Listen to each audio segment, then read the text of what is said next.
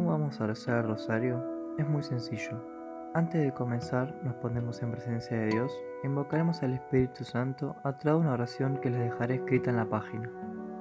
Luego, podrán escuchar una breve reflexión acerca de cada uno de los misterios mencionados. Y al escucharla pasaremos a rezar un Padre Nuestro, diez Ave Marías y un Gloria. Este proceso lo repetiremos habiendo completado los cinco misterios dolorosos. Y por último, rezaremos un Padre Nuestro, tres Ave María, un Gloria y un Salve.